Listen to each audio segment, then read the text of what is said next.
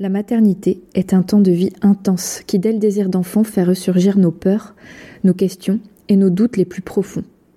Nos émotions sont mises à rude épreuve.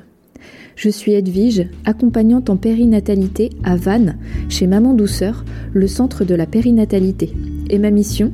Est de vous accompagner avant, pendant et après la grossesse, ainsi que dans les épreuves, comme le parcours PMA ou la fausse couche par exemple, sur le plan émotionnel afin que vous viviez une expérience consciente et en plein pouvoir.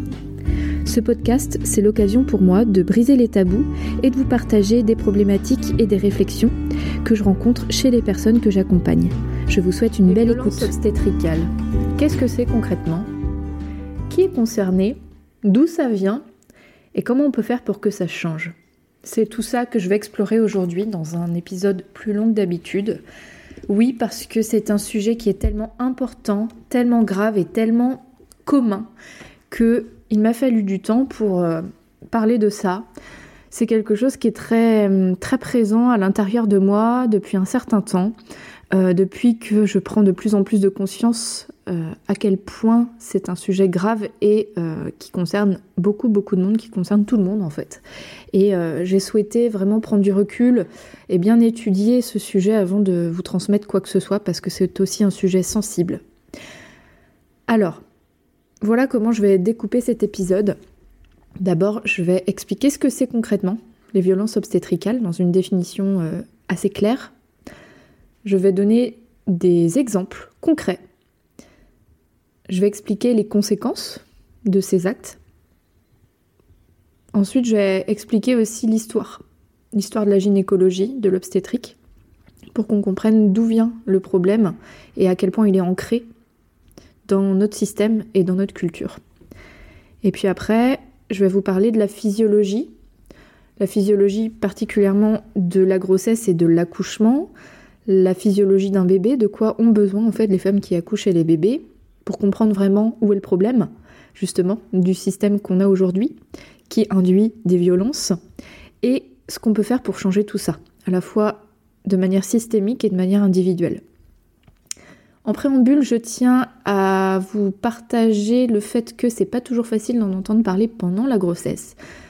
Il y a un temps pour lutter et un temps pour accoucher ou pour, euh, pour être enceinte. Alors à vous de juger si vous êtes enceinte, si vous vous sentez ok pour entendre parler de tout ça parce que je vais vraiment bien expliquer, je vais donner des exemples assez concrets, euh, des détails et puis euh, je vais pas avoir de langue de bois.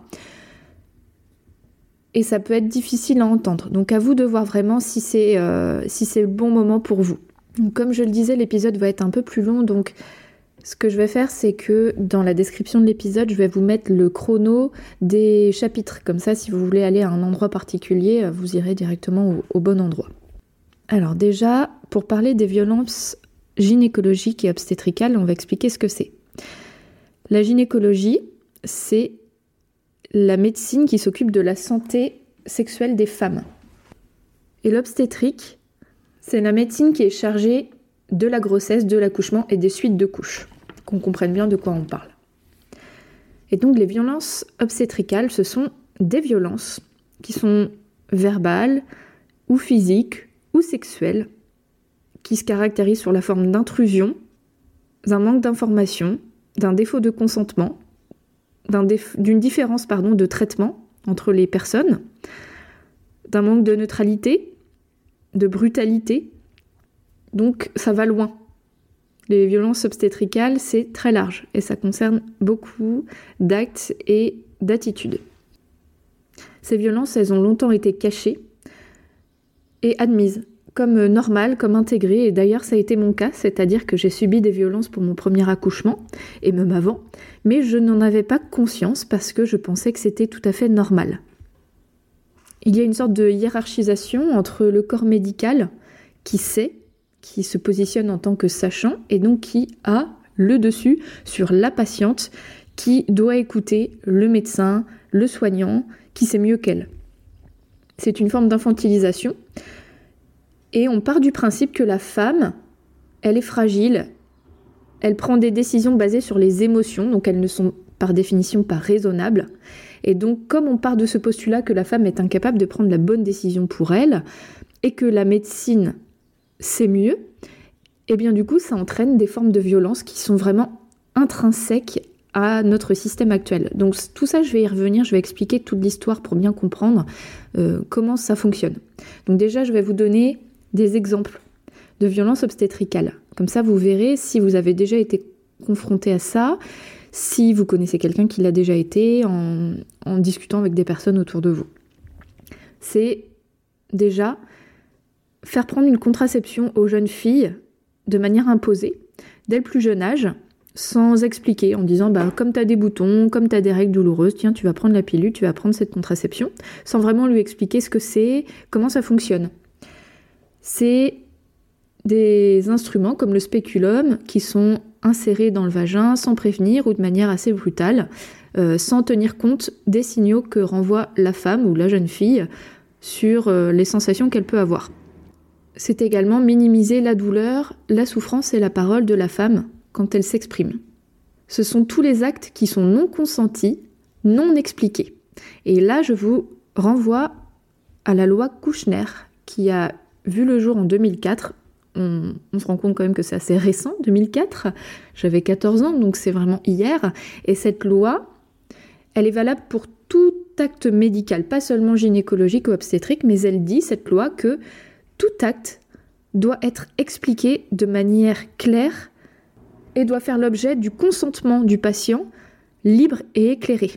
Donc ça, c'est vraiment pour tout acte, que ce soit une pesée, une prise de tension, ou peu importe les actes, en fait, il faut que ce soit expliqué, consenti de manière libre et éclairée. Autre exemple, ça va être, pendant l'accouchement, une épisiotomie non consentie, non expliquée, voire une épisiotomie tout court, car l'OMS a bien dit et dit encore aujourd'hui que l'épisiotomie n'a pas été reconnue comme quelque chose d'intéressant, voire aggravait statistiquement les déchirures. Donc on peut se poser la question de savoir si rien qu'une épisiotomie ne serait pas une violence obstétricale. Pour aller encore plus loin dans les degrés de violence, même si je pense qu'on ne peut pas hiérarchiser les violences, on peut parler de césarienne à vif, d'épisiotomie à vif. Et sachez que c'est très courant parce que j'en rencontre très régulièrement au cabinet. Donc on ne parle pas d'actes isolés, mais bien d'un problème systémique qui, mis bout à bout avec ces actes plus le non-consentement, la non-explication et puis la minimisation de la douleur ou des maux des femmes, eh ben oui, on arrive à des résultats comme une césarienne à vif. C'est imposer la position d'accouchement on dit à la femme non, vous vous mettez dans cette position, vous n'accoucherez pas de telle ou telle manière, ou restez dans cette position, faites comme ci, faites comme ça. Donc ça, c'est une violence. Empêcher la femme de boire et de manger pendant l'accouchement, c'est une violence. Imposer à la femme de porter le masque. Donc là, on est plus en situation de Covid. Je ne sais pas quand est-ce que vous écouterez cet épisode, mais en tout cas, on est en 2021 et puis aujourd'hui, il y a encore des maternités qui imposent le port du masque à l'accouchement pour les femmes ce qui provoque une hyperventilation. Et comme on a vraiment besoin de bien respirer pendant l'accouchement, beaucoup de femmes, du coup, font des, malaises. Et donc, ça crée des détresses pour elles, pour le bébé, sur médicalisation et sur interventionnisme. Enfin voilà, scénario catastrophe qui n'est pas rare du tout. On peut parler aussi de l'absence du père, en tout cas d'imposer l'absence de l'accompagnant, du père, du, partenaire, quel qu'il soit, auprès de la femme qui a besoin d'être soutenue. C'est également laisser planer le doute et ne rien dire. Quand par exemple les soignants font un monitoring et que la femme demande alors qu'est-ce qui se passe? Est-ce que mon bébé va bien? Bah on, verra, on, vous laisse encore un peu. On, ne dit rien. En fait on ne dit rien, on ne communique pas. Même si on ne sait pas, on ne dit pas qu'on ne sait pas. Autre acte euh, grave, qui est condamné, euh, qui est interdit, c'est l'expression abdominale. Ça consiste à appuyer euh, sur le ventre d'une femme pour sortir le bébé ou sortir le placenta ou que sais-je. C'est vraiment cette action d'appuyer fort sur le ventre d'une femme. Enfin, appuyer tout court sur le ventre d'une femme. C'est interdit par la loi et c'est encore largement fait dans les maternités. C'est également imposer la péridurale. Il n'est pas rare que des couples et des femmes ait le projet d'accoucher sans péridurale, qu'il ou elle l'exprime, et que finalement on leur dit non, mais vous serez mieux avec la péridurale, pour X raisons. Euh, et ça peut passer aussi par du chantage, par des menaces. Ah, mais si vous faites pas ci, votre bébé risque de mourir, euh, on sera plus assez de sage-femme si vous prenez pas la péridurale maintenant, ou l'anesthésie sera plus là, faites attention. Ça va être des menaces comme celle-ci. On peut parler aussi du toucher vaginal sans consentement, qui n'est pas rare non plus. Du décollement des membranes sans consentement d'une perfusion d'ocytocine sans consentement, de la rupture de la poche des os sans consentement. Et on peut également évoquer le consentement, mais obtenu sous la contrainte, sous le chantage, en jouant sur la peur, sur le flou. Et en demandant aussi le consentement, mais quand la femme est au summum de ses contractions et qu'elle n'est plus capable de vraiment communiquer. Donc, euh, bah, ça justifie le fait qu'on puisse euh, avoir une attitude qui n'est pas comme euh, quand la femme est en pleine conscience. Et c'est pas rare aussi de voir des insultes. Madame, arrêtez de faire la chochotte, arrêtez de gueuler comme une grosse vache, vous faites n'importe quoi. Non mais vous êtes grosse, c'est normal que vous tombiez pas enceinte. Non mais vous êtes trop grosse, votre bébé il s'en sort pas là-dedans, etc., etc. Donc ça, ce sont des insultes. Des gestes brutaux aussi qui paraissent anodins, comme euh, bah, retourner la femme sur le côté pour enlever le petit cathéter et le, sparadrap de la péridurale, mais d'une manière très forte, euh, la repositionner sans trop lui expliquer, et puis euh, vraiment avoir cette attitude condescendante et infantilisante, brutale. Ça passe par ridiculiser aussi la femme. Donc tout ça, ça parle de la posture en fait hein, du soignant. Et dans les violences il y a aussi celles qui sont faites au bébé. Et ça, on en reparlera quand je parlerai des besoins physiologiques d'une femme qui accouche et d'un bébé qui naît. On verra que rien que les gestes qui sont mis euh, sont euh, très très violents pour euh, les bébés parce que ça ne correspond pas pour la majorité à ce dont ils auraient besoin. Je pose aussi la question du placenta, parce que le placenta est, considéré comme un déchet médical, il est jeté aux ordures avec tous les déchets organiques. Pourtant, dans des tas de cultures, le placenta est considéré comme précieux, c'est considéré comme le corps physique de l'âme du bébé. Et donc, euh, on peut quand même se poser la question de pourquoi ce serait un déchet médical et ça n'appartiendrait pas au bébé et à ses parents. C'est vraiment une question. Mais le fait que du coup ce soit d'office considéré comme un déchet et que de ce fait on le, bah, on l'incinère quoi, ben pourquoi? Est-ce que ce serait pas aussi une violence? Voilà, ça c'est un panel des violences qui sont courantes, très très courantes dans notre culture, qui sont graves. Et c'est loin d'être exhaustif, hein, euh, pardon. Il y a, il y a plein d'autres violences qui existent, mais là c'est vraiment un panel euh, que je peux vous exposer. Vous allez entendre mes petites pages parce que j'ai pas mal euh, écrit pour pouvoir vous transmettre tout ça. Maintenant, je vais vous parler des conséquences de ces actes. Donc elles sont nombreuses. Hein.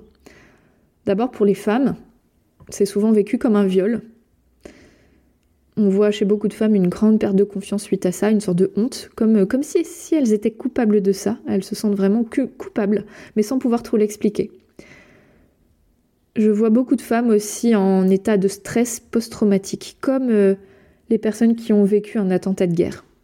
Donc ça se manifeste par de l'hypervigilance, une impossibilité de dormir. Ce sont des femmes qui vont rester, rester prostrées, qui vont pas s'exprimer, qui vont rester comme choquées, ou alors qui vont beaucoup, beaucoup, beaucoup pleurer, pleurer, pleurer, pleurer.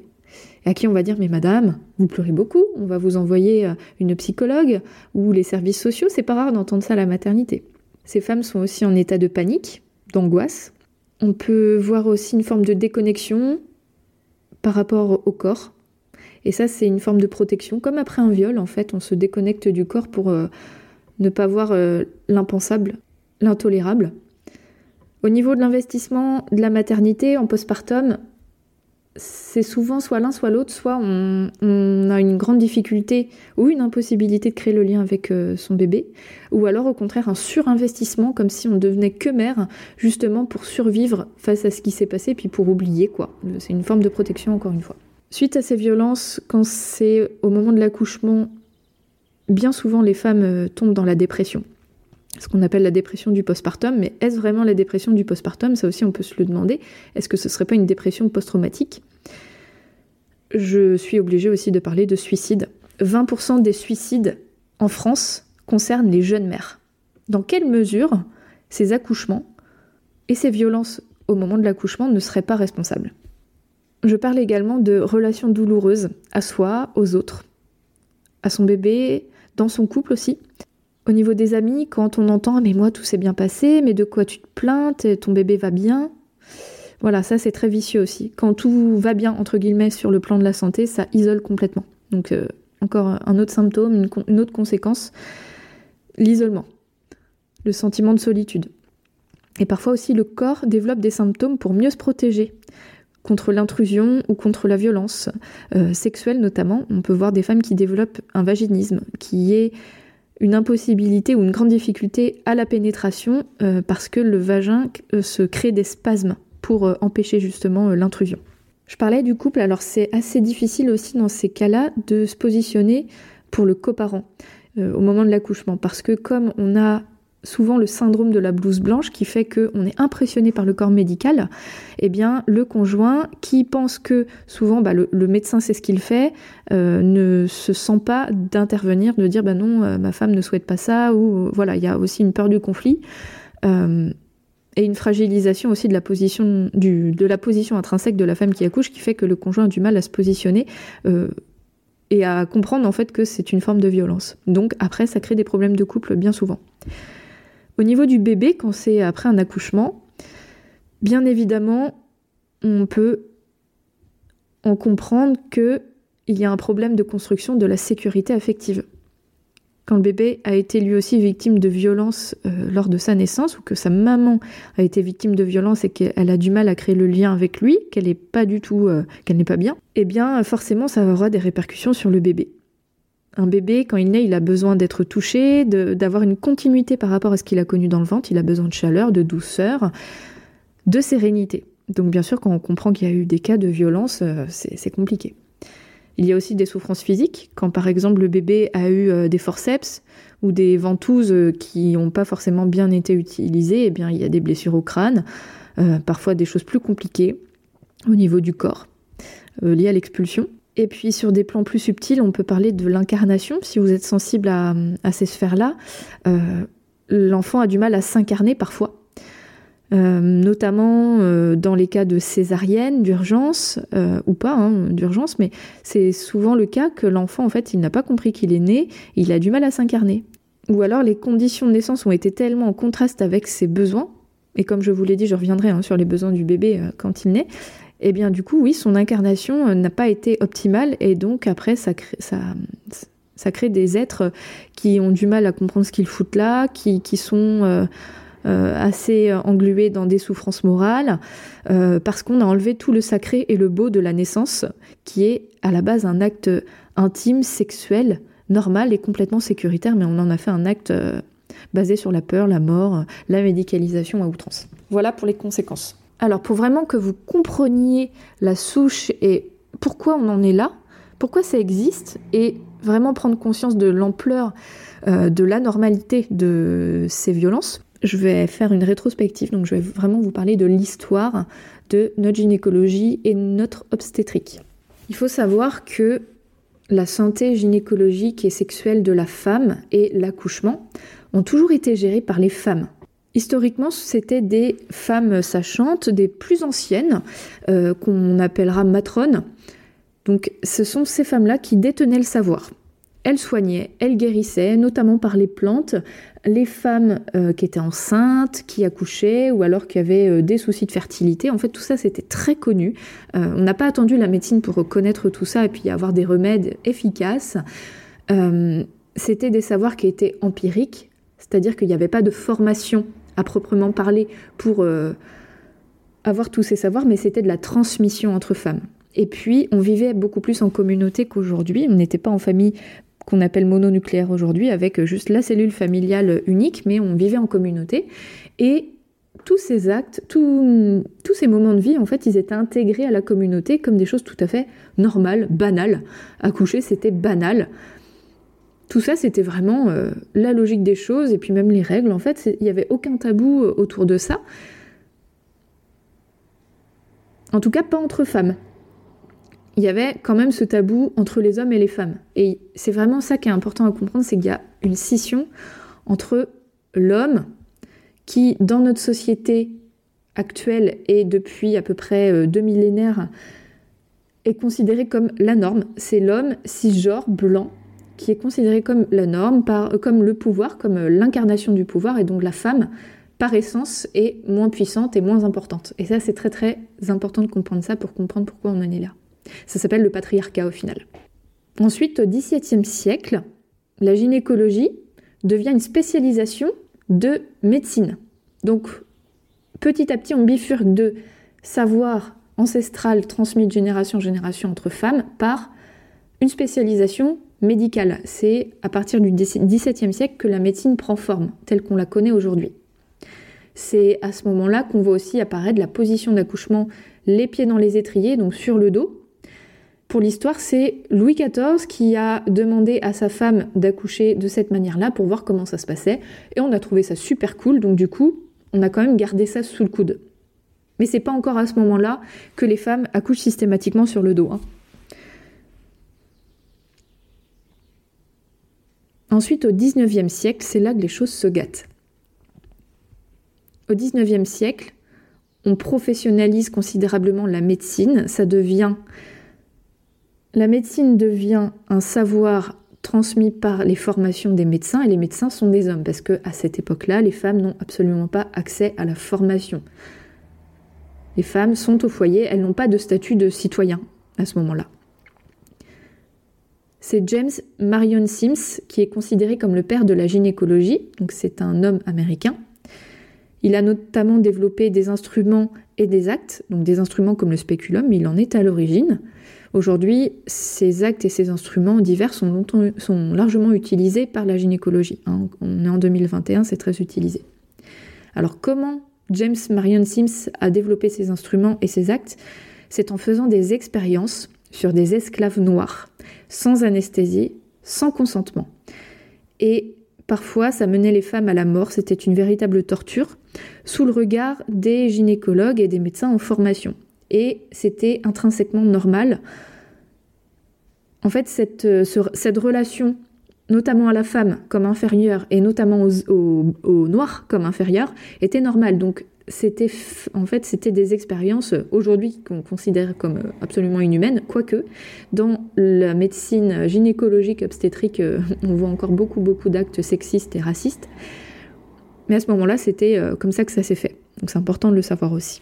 Et c'est euh, l'avènement du siècle des Lumières au XVIIIe siècle, hein, progressivement, qui a fait passer euh, le savoir par la foi, par et euh, ça a bifurqué vers l'omnipotence de la science et du progrès. En fait, on est passé d'une transmission par l'empirisme, la communication entre femmes, la nature, qui est une force plutôt féminine, vers la science, le progrès, la médecine, qui était une affaire d'hommes.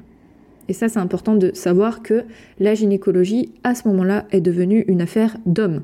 S'ensuit une grande campagne de dénonciation des sages-femmes, des matrones, des guérisseuses. C'est une véritable chasse aux sorcières. Il y, a, eu beaucoup, beaucoup de mortes à ce moment-là. La gynécologie et l'obstétrique sont devenues la chasse gardée de ces médecins. Donc c'est là que tout le contexte des naissances, de la procréation euh, et de la santé de la femme ont changé le statut de la femme comme inférieur à cette personne qui soigne et qui transmet l'information. Donc du coup, les actes et euh, tout le reste en fait est fait pour les médecins, pour que ce soit confortable pour lui. Par exemple, la position d'accouchement, c'est à ce moment-là qu'elle a été considérée comme mieux sur le dos, mais pas pour les femmes, pour les médecins qui avaient un regard beaucoup plus facile. Et puis pour apprendre, c'est carrément mieux. Par exemple, le toucher vaginal, bah, quand la femme est dans une position euh, sur le dos, euh, les, le bassin remonté, bah, l'homme peut s'asseoir. Et puis pour euh, former les médecins autour de lui, bah, c'est quand même beaucoup plus pratique qu'une femme qui bouge dans tous les sens. Hein. Donc pour former, c'est quand même vachement plus simple. Et donc la femme qui enfante se soumet à l'homme. C'est important, important de parler de cette posture, parce que ça permet vraiment de comprendre euh, d'où vient tout ce système-là. À ce moment-là, les hôpitaux, ils sont pas comme aujourd'hui. Les hôpitaux, ce sont vraiment des hospices qui sont réservés aux femmes pauvres, aux mendiantes, aux femmes qui n'ont pas de statut, qui ne sont pas mariées, hein, parce qu'à l'époque, c'est le mariage hein, qui amenait un statut social aux femmes, parce que forcément, il fallait se marier avec un homme. C'était aussi des bonnes qui étaient engrossées par euh, leur patron, le fils du patron. Et donc ces femmes-là, elles n'avaient pas de foyer, donc euh, elles allaient accoucher dans des hospices, mais il y avait énormément de mortalité déjà. Le taux de mortalité maternelle et infantile était très élevé. Et il y avait aussi beaucoup de violence. En fait, c'était permis parce que comme c'était des femmes de mauvaise vie, eh bien, c'était tout à fait admis d'avoir des actes de violence sur elles. Et pourquoi il y avait un taux de mortalité très élevé? Parce qu'en fait, les médecins qui étaient là pour les accoucher, comme on dit, encore aujourd'hui, ils passaient euh, d'une autopsie d'un cadavre directement les mains dans le mort à euh, toucher la femme qui est en train d'accoucher et son bébé. Donc forcément, on n'avait pas connaissance à ce moment-là de l'asepsie, euh, du fait que les microbes se transmettent. Et donc, il y avait un taux de mortalité qui était absolument dingo. Quoi. C'est vers 1850 qu'on découvre justement cette notion d'asepsie qui consiste à se laver les mains euh, pour éliminer les microbes, hein, tout simplement. Et donc à ce moment-là, on a une chute quand même du taux de décès. je dis 1850, c'est très progressif, hein, entre le moment de la découverte et puis euh, la vulgarisation, parce qu'on n'avait pas les réseaux sociaux à l'époque, hein, donc il faut du temps. Bon dans l'histoire, au début des années 40, en 1940, donc euh, nos grands-mères, on découvre l'antibiotique et en fait c'est pas vraiment la découverte c'est découvert depuis euh, le début des années 1900 mais euh, c'est que dans les années 40 que c'est utilisé par la médecine. Et donc c'est là bien sûr que le taux de mortalité il chute notamment dans les hôpitaux hein, parce que c'est là euh, que c'est utilisé les antibiotiques c'est pas à domicile dans le champ médical, on utilise les antibiotiques qui sont donc, je le rappelle, des substances qui permettent de lutter contre les germes nocifs. Et donc là, beaucoup moins de mortes à l'hôpital. Et c'est là qu'on se dit, tiens, à l'hôpital, il y a quand même vachement moins de morts qu'à la maison. Donc les femmes privilégiées à ce moment-là vont à l'hôpital. On change de vision de l'hôpital, ça devient un endroit sécure. Et c'est aussi un signe de richesse d'aller à l'hôpital se faire accoucher par un médecin qui sait. Ensuite, dans les années 60, 1960, on change complètement de paradigme. On développe un système industrialisé des naissances. Ce système est fondé sur un fonctionnement tayloriste et fordiste, c'est-à-dire comme à l'usine. On crée des grosses maternités où l'accouchement est complètement protocolisé avec des protocoles systématiques et des actes à la chaîne. Pourquoi? Ça permet à l'État de réduire les coûts, bien entendu. C'est comme à l'usine, quand il y a une personne qui est chargée euh, de mettre la roue sur euh, telle roue sur la, bagnole et puis telle personne est chargée de faire la peinture, etc. En fait, chacun son rôle. On systématise, on crée des protocoles qui vont permettre de réduire les coûts, réduire les, euh, les besoins de moyens. Et ça permet aussi de mieux contrôler les femmes et aussi les bébés qui naissent, d'avoir un regard beaucoup plus important sur ce qui se passe euh, plutôt qu'à domicile. Donc c'est pour ça qu'on crée des grosses structures polarisées, centralisées. Et pour les médecins, bien entendu, c'est plus pratique d'avoir tout au même endroit. On réunit les médecins entre eux, on crée des systèmes de garde, etc. Donc c'est vraiment le côté pratique. En parallèle, on a un discours anti-transmission auprès des femmes. C'est aussi dû à un effet sociologique, hein. on peut parler de mai 68, où là, la jeunesse se révolte contre le système, et c'est là où les femmes se disent fuck ma mère, fuck ma grand-mère, et le médecin, il sait on arrête de se transmettre et de communiquer entre femmes. Donc c'est là où on commence à envoyer les jeunes filles directement chez le gynécologue pour parler, enfin même pas pour parler, en fait pour euh, contrôler le corps euh, quand on parle justement de la gynécologie du, sexe de la femme. Il y a plus, on n'explique plus vraiment ce que c'est que les règles, on n'explique plus ce que c'est que euh, avoir une sexualité, il n'y a plus cette transmission. On envoie directement chez le gynéco. Le gynécologue, c'est le spécialiste de la pathologie. C'est pas le spécialiste de la physiologie. Les gynécos sont formés à la maladie en fait qui est liée au système sexuel de la femme. Donc déjà, on se rend compte que quand même il y a un problème. Le métier de sage-femme est très peu reconnu, peu valorisé, et en fait on n'envoie pas les jeunes filles chez la sage-femme pour que cette euh, personne qui est formée plutôt à la physiologie euh, ait vraiment ce rôle de transmission. Et on remarque aussi qu'on n'envoie pas les garçons se faire examiner quand ils deviennent euh, actifs sexuellement ou qu'ils deviennent potentiellement actifs. Ensuite, dans les années 80, c'est l'avènement de la péridurale. Donc cet acte médical qui vise à anesthésier, enfin analgésier plutôt, le bas du corps de la femme pour pas qu'elle sente sa douleur, euh, on peut croire que ça a été vraiment demandé par les femmes. Eh bien, détrompez-vous, ça a été plutôt demandé par les médecins parce que c'était tellement pratique. En fait, quand une femme a une péridurale, elle est beaucoup plus facile à contrôler parce qu'elle quitte son état animal, primal, et donc là, comme elle n'a plus de contraction naturelle due euh, à l'ocytocine qui part du cerveau, on chante ce système-là, eh bien on va pouvoir lui injecter des produits pour euh, contrôler la fréquence de ses contractions et donc orchestrer les naissances. Tout est plus prévisible, c'est beaucoup plus facile. Aujourd'hui, on en est avec tout ça. On est en 2021. Si on regarde l'existence de l'humanité, si on la rapporte à une échelle de 24 heures, ça fait seulement 40 secondes qu'on est dans ce système-là et qu'on a peur d'accoucher. 40 secondes sur 24 heures. On croit, aujourd'hui, les croyances hein, qui persistent, c'est que accoucher à domicile, c'est la mort. Euh, si les femmes veulent accoucher à domicile, c'est que elles ont aucune conscience, euh, qu'elles rejettent euh, le progrès et qu'elles vont faire mourir leur bébé. Mais quand on regarde un petit peu l'histoire des naissances, c'est pas tant l'accouchement à l'hôpital qui a permis de diminuer le taux de mortalité, mais plutôt l'asepsie et l'antisepsie la compréhension de ce que c'est que les microbes et comment lutter contre. Mais comme c'est arrivé d'abord à l'hôpital, les antiseptiques, on, a voulu faire croire quand même que accoucher à l'hôpital, c'était plus sécure. Il n'y a que 10 à 15% des grossesses qui sont considérées comme à risque pour euh, le bébé et pour la femme, qui là justifient absolument une intervention médicale, bien entendu, et ça, mais heureusement qu'il y a les médecins et qu'il y a euh, la gynécologie, l'obstétrique qui existent, évidemment. N'empêche que l'accouchement à l'hôpital représente environ 95 à 98% des naissances, je ne vais pas vous mentir, j'ai plus le chiffre en tête, mais c'est l'immense majorité.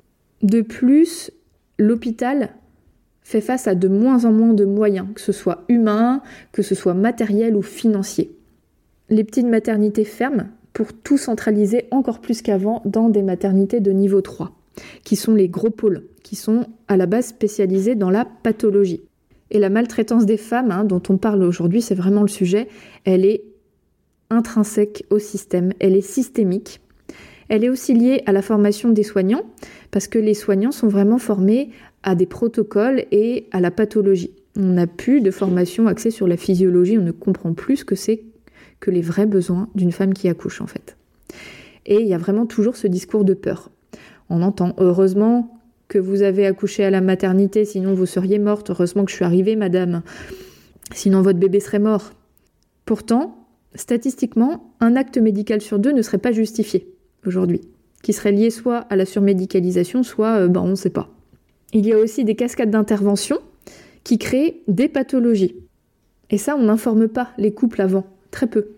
Par exemple, prendre une péridurale, ça veut dire que on va devoir s'allonger parce qu'on est, euh, est plus mobile. Donc du coup, si on s'allonge et qu'on se déconnecte complètement du moment, bah, le bébé lui continue de naître, mais il a du mal parce que euh, le tonus utérin n'est pas du tout le même que si on avait des hormones naturelles. Résultat, il a du mal à trouver la sortie parce que comme on est allongé sur le dos, bah, du coup la sortie elle est beaucoup plus haute que si elle était bah, en bas, logique. Et donc détresse cardiaque et donc on précipite la sortie et etc. Donc là, ce qui est vraiment important, c'est d'avoir une prise de conscience et on est en train de, l'avoir, hein, notamment grâce aux réseaux sociaux.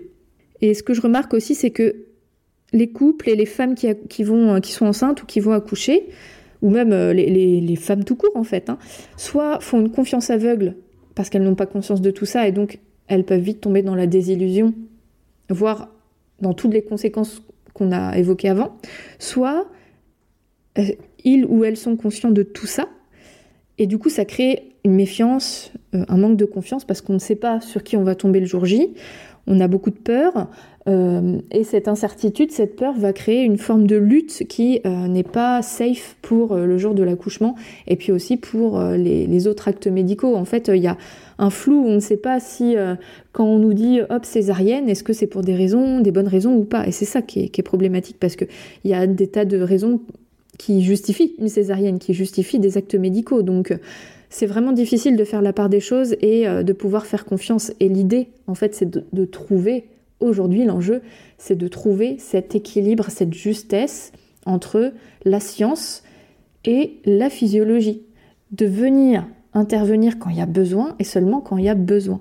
Et pour le reste, de rétablir la confiance dans le corps des femmes et des bébés. Et même quand il y a pathologie, de continuer à donner du respect, de la confiance, du sacré dans cet acte-là, bien entendu. Donc aujourd'hui, il y a des collectifs, des lanceurs d'alerte, enfin plutôt des lanceuses d'alerte, il hein, faut être honnête, qui engagent des actions en politique. De même, les femmes, les couples se forment, apprennent, sont beaucoup plus conscients.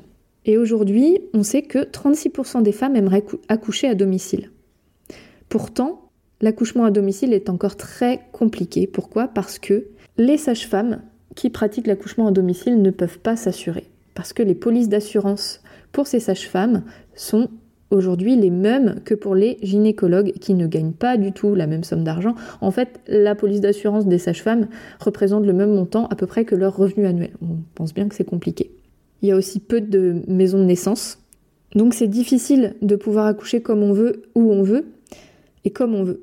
J'ai déjà dit comme on veut. Bref, d'accoucher de, la manière euh, vraiment qui nous correspond. Il y a aussi un essor euh, des métiers, enfin de la connaissance des métiers d'accompagnante comme moi, des doulas aussi, même si ce sont des métiers qui existent depuis toujours. Mais on ne les connaissait pas jusqu'à très récemment et aujourd'hui, grâce justement à la communication, aux réseaux sociaux, on connaît de mieux en mieux ces métiers. Pour autant, il est aujourd'hui encore rare que les doulas et les accompagnantes soient acceptés à la maternité. Et depuis qu'on a le Covid, alors là, c'est une ouverture pour encore régresser et empêcher les femmes d'avoir des conditions d'accouchement optimales, voire euh, des conditions absolument délétères. Mais voilà, on fait quand même face à des personnes qui sont de plus en plus conscientes de leurs besoins pour le jour J, pour le jour de l'accouchement. Et je participe aussi à cette vulgarisation des connaissances grâce au podcast et puis grâce aux, ateliers et puis aux accompagnements que je fais. Alors, j'en viens à parler des connaissances autour de la physiologie, qui est encore très peu connue et qui est un vrai problème. L'idée reçue qu'on a, c'est que la femme est en danger de mort, que la femme est dangereuse pour son bébé et qu'elle a besoin absolument des protocoles médicaux pour pouvoir euh, survivre à son accouchement.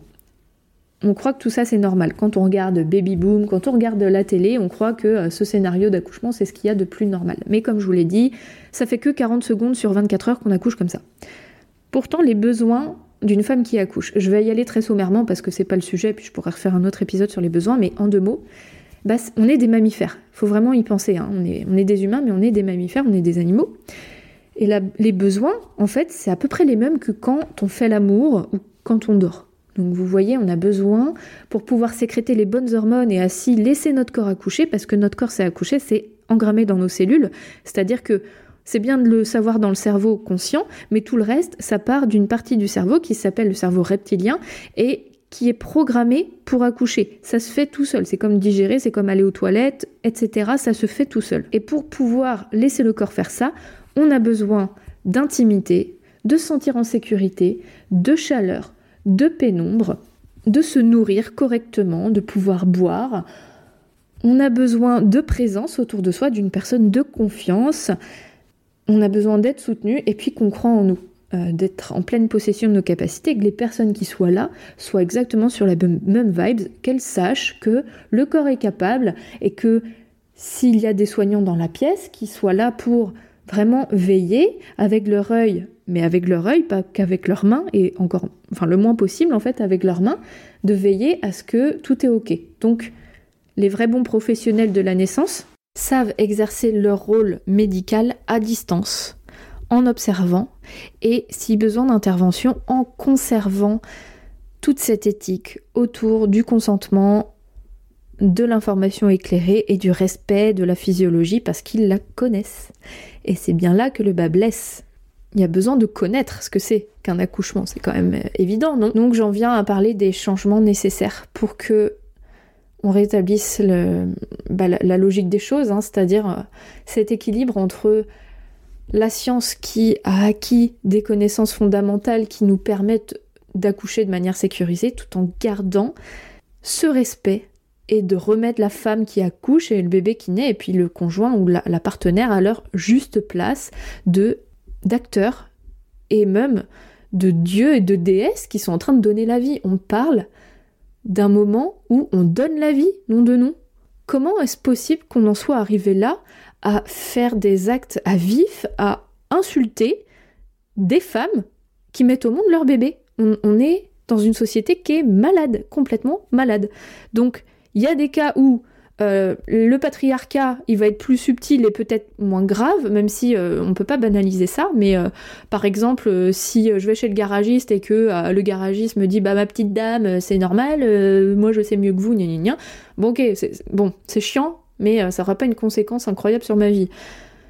Mais une violence obstétricale, tout ce système-là, mais rendez-vous compte de, la, de, de la gravité que c'est ça va oui jusqu'au suicide jusqu'à bah, jusqu'à des décès enfin on, pourrait les éviter ces décès maintenant on est capable en fait avec toutes les connaissances qu'on a au niveau médical qui permettent de sauver des vies oui ça existe évidemment. Hein, le but c'est pas de nier ça. Les femmes qui veulent accoucher à domicile, c'est pas pour euh, faire mourir leur bébé. Faut arrêter avec ça. Donc oui, ça me met un peu en colère parce que faut vraiment comprendre quoi que Aujourd'hui, statistiquement, c'est presque plus safe d'accoucher à la maison de manière non assistée que d'accoucher à l'hôpital avec toutes ces interventions-là. Donc oui, le choix se, pose en fait, cette question se pose pour les femmes qui ont vraiment conscience de ce qui se passe. Et l'idée, aujourd'hui, ça va être de trouver une harmonie, de se dire, j'ai le choix d'accoucher où je veux, avec qui je veux, et si je vais à l'hôpital parce que c'est mieux pour moi, et c'est comme ça, je vais tomber sur des personnes qui connaissent la physiologie de l'accouchement, qui connaissent les besoins du bébé qui naît, qui a besoin du coup ce bébé, il a besoin de quoi? Bah de, Comme je l'ai dit, de continuité par rapport à ce qu'il a connu avant. Il a besoin qu'on lui fasse confiance lui aussi sur ses capacités à naître et qu'on ne l'entrave pas, qu'on ne demande pas à sa mère d'adopter des positions complètement pas du tout euh, normales, euh, qui l'empêchent de sortir, qu'on reste connecté à lui et qu'on intervienne sur lui encore une fois que quand c'est nécessaire. Donc il faut vraiment ramener le pouvoir au couple et en plus en ramenant le pouvoir aux femmes et aux couples qui donnent la vie, ils vont être en confiance, ils vont se sentir plus sereins, la femme va sécréter de l'ocytocine en beaucoup plus grosse quantité. Cette ocytocine, c'est cette hormone de la sécurité affective et de l'amour qui est la même hormone qui permet les contractions, des contractions efficaces et qui permet aussi un allaitement efficace. Et donc ça réduira encore plus le nombre d'interventions nécessaires. Donc tout ça, ça demande à être repensé, vraiment, de retrouver un équilibre entre la science et le sacré de l'acte de l'accouchement. Donc c'est un changement systémique. Il faut que le système change, qu'on prenne conscience et qu'on quitte ce système à la fois tayloriste-fordiste euh, qui est basé sur la réduction des économies et ce système patriarcal qui est basé euh, sur la soumission des femmes au profit du médecin. Et aujourd'hui, ce clivage entre hommes et femmes, il est plus brouillé, je précise, parce que les femmes ont aussi accès aux postes de gynécologie et d'obstétricienne, d'anesthésiste également. Hein. les anesthésies sont pas exemples non plus de violence. Et c'est pas parce que c'est une femme qu'elle va être moins violente. Non, pas du tout. Et puis l'homme, le, bah, futur papa qui est là, lui aussi il peut être victime de violence. Hein. donc c'est pas qu'une affaire d'hommes et femmes, c'est vraiment l'histoire du patriarcat qui est importante de prendre en compte là-dedans. Donc les changements qui vont être importants aujourd'hui, en 2021, ça va être de réformer tout ce système-là. Ça va être de permettre aux sages-femmes d'accompagner la naissance à domicile et donc de pouvoir s'assurer. Ça va être de bien informer les couples de manière loyale et complète. Ça va être le développement des maisons de naissance, de former tous les professionnels qui vont être en lien avec les femmes enceintes, les femmes qui accouchent et qui viennent d'accoucher à la physiologie, et les personnes qui sont en lien avec les bébés également. Ça va être de réformer le fonctionnement de l'hôpital, de ramener des moyens humains, matériels et de formation. Ça va être d'intégrer la présence des doulas et des accompagnantes le jour J pour soutenir le couple. Si ce couple a choisi quelqu'un, même une sœur ou que sais-je, une personne pour les accompagner, il bah, va falloir accepter parce que ça fait partie de la sécurité affective et ça va aider les équipes en fait, ça les aide parce que ça leur fait ça de moins penser aussi, euh, ils ont leur rôle médical et ben l'accompagnante elle est là pour veiller au bien-être de la femme qui accouche, du papa, qui peut se plaindre de ça franchement. Personne ne vole le boulot de personne, chacun son rôle. Et il y a donc ce système en fait qu'il va falloir réformer j'espère qu'on va y arriver le plus vite possible. C'est bénéf pour tout le monde en fait. Personne n'a y perdre clairement. Euh, toute cette question de perte de pouvoir c'est totalement illusoire. Et euh, si chacun reprend sa place franchement c'est que bénéf quoi. Et au niveau individuel donc ça va être une grande prise de conscience de tout ce que je viens d'expliquer. De tout ce système de tous ces besoins et de la contradiction entre les deux, des conséquences que ça a, de, ces violences. Ça va être d'éduquer nos jeunes filles et au lieu de les envoyer chez le gynéco pour prendre la pilule et puis euh, leur mettre un spéculum avant un pénis, c'est de leur transmettre des informations sur leur anatomie, les règles, le consentement, la sexualité comme un acte qui est beau, qui est précieux et les garçons aussi de leur expliquer tout ça, que la sexualité et les pornos c'est pas la même chose, c'est pas la vraie vie, que la femme n'est pas un objet, elle est un sujet, que nous sommes égaux et que chacun a son mot à dire et que c'est une zone d'expérimentation, de respect et de d'éveil le sexe. Et que la maternité c'est une prolongation de ces actes qui sont intimes, qui sont magnifiques et que la médicalisation, elle est là pour venir soutenir quand ça le demande. C'est aussi de communiquer, de ramener le pouvoir dans le couple, dans la famille, entre femmes, entre filles, avec les hommes aussi. Au niveau concret du suivi médical, c'est vraiment important aussi de comprendre que le gynécologue, encore une fois, il est là, c'est le spécialiste de la pathologie. Donc c'est quand même beaucoup plus logique d'aller voir une sage-femme qui est spécialiste, elle, de la physio, donc elle peut prescrire une contraception, elle peut faire tous les examens euh, gynécologiques euh, de routine, elle s'occupe des rééducations. C'est l'interlocutrice privilégiée, je dis triste parce que euh, c'est plus de femmes, hein, et je parle par effet de majorité, mais bon, il y a des hommes sages-femmes bien sûr. C'est vraiment les interlocutrices privilégiées quand tout va bien. Et quand ça va pas, et oui, heureusement qu'il y a les gynécos. Et pendant la grossesse, Qu'est-ce que je peux vous proposer pour favoriser des bonnes conditions pour le jour J? Ça va être de lire, d'écouter des podcasts comme le mien, comme euh, la matrescence, comme Bliss et des tas d'autres qui concernent euh, la physiologie, l'accouchement, les naissances, comprendre euh, les interventions, à quoi elles servent, etc. Poser des questions aux soignants dans les maternités. Demander aux maternités quels sont leurs taux de césarienne, de péridurale, quelles sont leurs interventions, demander leur livret. Souvent, ils ont un livret où ils expliquent leur protocole, etc.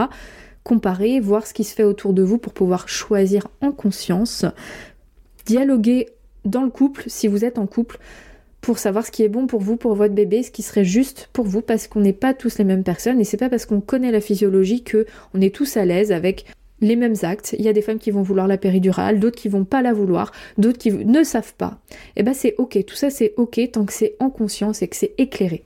Vous pouvez aussi faire des préparations à la naissance choisies avec des sages-femmes libérales dans les structures euh, de maternité. Vous pouvez faire des préparations virtuelles comme la préparation de Quantique Mama, notamment si vous voulez aller plus loin dans cette euh, notion de sacré autour de l'enfantement. Et ça, je peux que vous recommander de faire sa préparation virtuelle à la naissance. Et il y en a d'autres hein, qui sont disponibles, notamment euh, la méthode Bonapace euh, en ligne. C'est aussi de faire des ateliers. Par exemple, je suis en train de mettre en place un atelier autour de l'accouchement en conscience. Vous l'aurez compris, c'est un sujet que je trouve tellement important que j'ai envie de mettre ça en place. Et ce seront des ateliers à Vannes, des ateliers collectifs où on va pouvoir parler de tout ça, que vous pourrez poser vos questions et avoir des outils pour soulager la douleur le jour J, pour rester en connexion avec le bébé, pour euh, savoir quoi faire, euh, et puis euh, comprendre cette posture de présence indispensable pour la femme qui accouche, etc. Donc participez à des ateliers autour de chez vous, hein, je suis pas la seule, hein, loin de là. Bref, vous informez au maximum. Regardez aussi des films, des courts-métrages, en ce moment il y en a qui voient le jour sur accoucher autrement. Bref, ne pas prendre tout ce qu'on vous sert sur un plateau d'argent comme argent comptant et comme valeur universelle. Euh, ne pas se dire que euh, euh, tout est vrai, tout est voilà, c'est parce qu'on vous le dit que c'est bon pour vous, vraiment passez par vous. Toujours par vous en vous disant ok, moi euh, on m'a dit que c'était comme ça ou que ça c'était bien pour moi, mais en même temps euh, moi j'ai tel passé. Euh, voilà, est-ce que c'est bon pour moi? Vraiment passez toujours par vous. Et pour communiquer avec la structure, si vous accouchez en structure hospitalière, je vous recommande de faire un projet de naissance. Donc ça, c'est quelque chose qui est très connu aujourd'hui, les maternités en voient de plus en plus. Donc il y a plusieurs façons de communiquer dans le projet de naissance et ça je vous renvoie aux deux épisodes que j'ai fait autour du projet de naissance dans le podcast et ça vous permettra d'exposer ce qui est important pour vous aux soignants. J'ai fait le tour du sujet en tout cas de ce qui me semble important. Je vous partage quelques ressources. Donc je vous ai parlé de la préparation virtuelle de Quantique Mama. Vous avez aussi son blog qui est très très documenté, qui est vraiment euh, absolument fabuleux euh, pour tout ce qui concerne le côté sacré de la naissance. Je vous invite à aller voir le blog de Marie-Hélène Lahaye, qui est une juriste et militante euh, anti-violence obstétricale, qui a des actions politiques. Et dans son blog, elle explique vraiment bien euh, euh, le côté scientifique des, bah, des, mm, des, besoins et puis de la physiologie d'une femme qui accouche. Et puis de, elle documente beaucoup en fait hein, ce, cette réalité des violences sur un ton assez pamphlétique, il faut le savoir. Mais c'est vraiment très très intéressant. Elle a aussi fait un livre qui s'appelle Accouchement, les femmes méritent mieux, qui est très documenté aussi. Vous pouvez écouter son interview dans La Matrescence, qui est toute récente. Si vous avez été victime de violences obstétricales, vous pouvez contacter le collectif Stop Vogue, Stop aux violences obstétricales et gynécologiques. Ils ont un compte Instagram notamment où ils publient des témoignages. Et donc si vous pensez que ça peut vous faire du bien, eh ben contactez-les. Je vous mettrai d'autres ressources en lien en description pardon, de l'épisode, euh, notamment les ressources sur lesquelles je me suis appuyée pour vous expliquer tout ça. J'espère que ça vous aide, que vous en apprenez, que ça vous fait des, tilts, des déclics. Euh, puis si vous savez déjà tout ça, j'espère que vous, vous sentez concerné, que hum, vous comprenez à quel point c'est important. Enfin voilà, que hum, je suis pas la seule à qui ça brûle le bide, tout ça. Mais c'est vraiment important de d'avoir une juste place autour de tout ça, d'agir là où il faut de pas laisser les choses pourrir par euh, complaisance et en même temps d'être juste. Et c'est pas facile au quotidien d'être juste autour de tout ça, de pas euh, céder à une colère euh, qui va qui va obscurcir notamment bah, la pratique et puis aussi les émotions qu'on peut ressentir. C'est vraiment important de pouvoir avancer, d'y croire, d'être optimiste et puis d'avoir des actions concrètes pour que les choses reviennent dans l'ordre pour tout le monde. Je vous souhaite une belle journée, j'ai hâte d'avoir vos retours et je pense que je vais en avoir pas mal sur cet épisode. Euh, dites-moi euh, ce qu'il en est pour vous. Je vous embrasse et je vous dis à la semaine prochaine. Merci pour votre écoute et votre confiance. Si vous aimez mon podcast, vous pouvez m'aider à le rendre plus visible en me mettant une note et un avis sur votre appli de podcast. Vous pouvez aussi partager auprès de vos proches qui sont concernés. Et si vous souhaitez vous aussi être accompagné sur votre chemin du désir d'enfant et de la maternité, mes séances se font au cabinet à Vannes ou à distance par visio. Envoyez-moi un message privé sur Insta ou un mail à edvige.intempournaître.fr. À bientôt!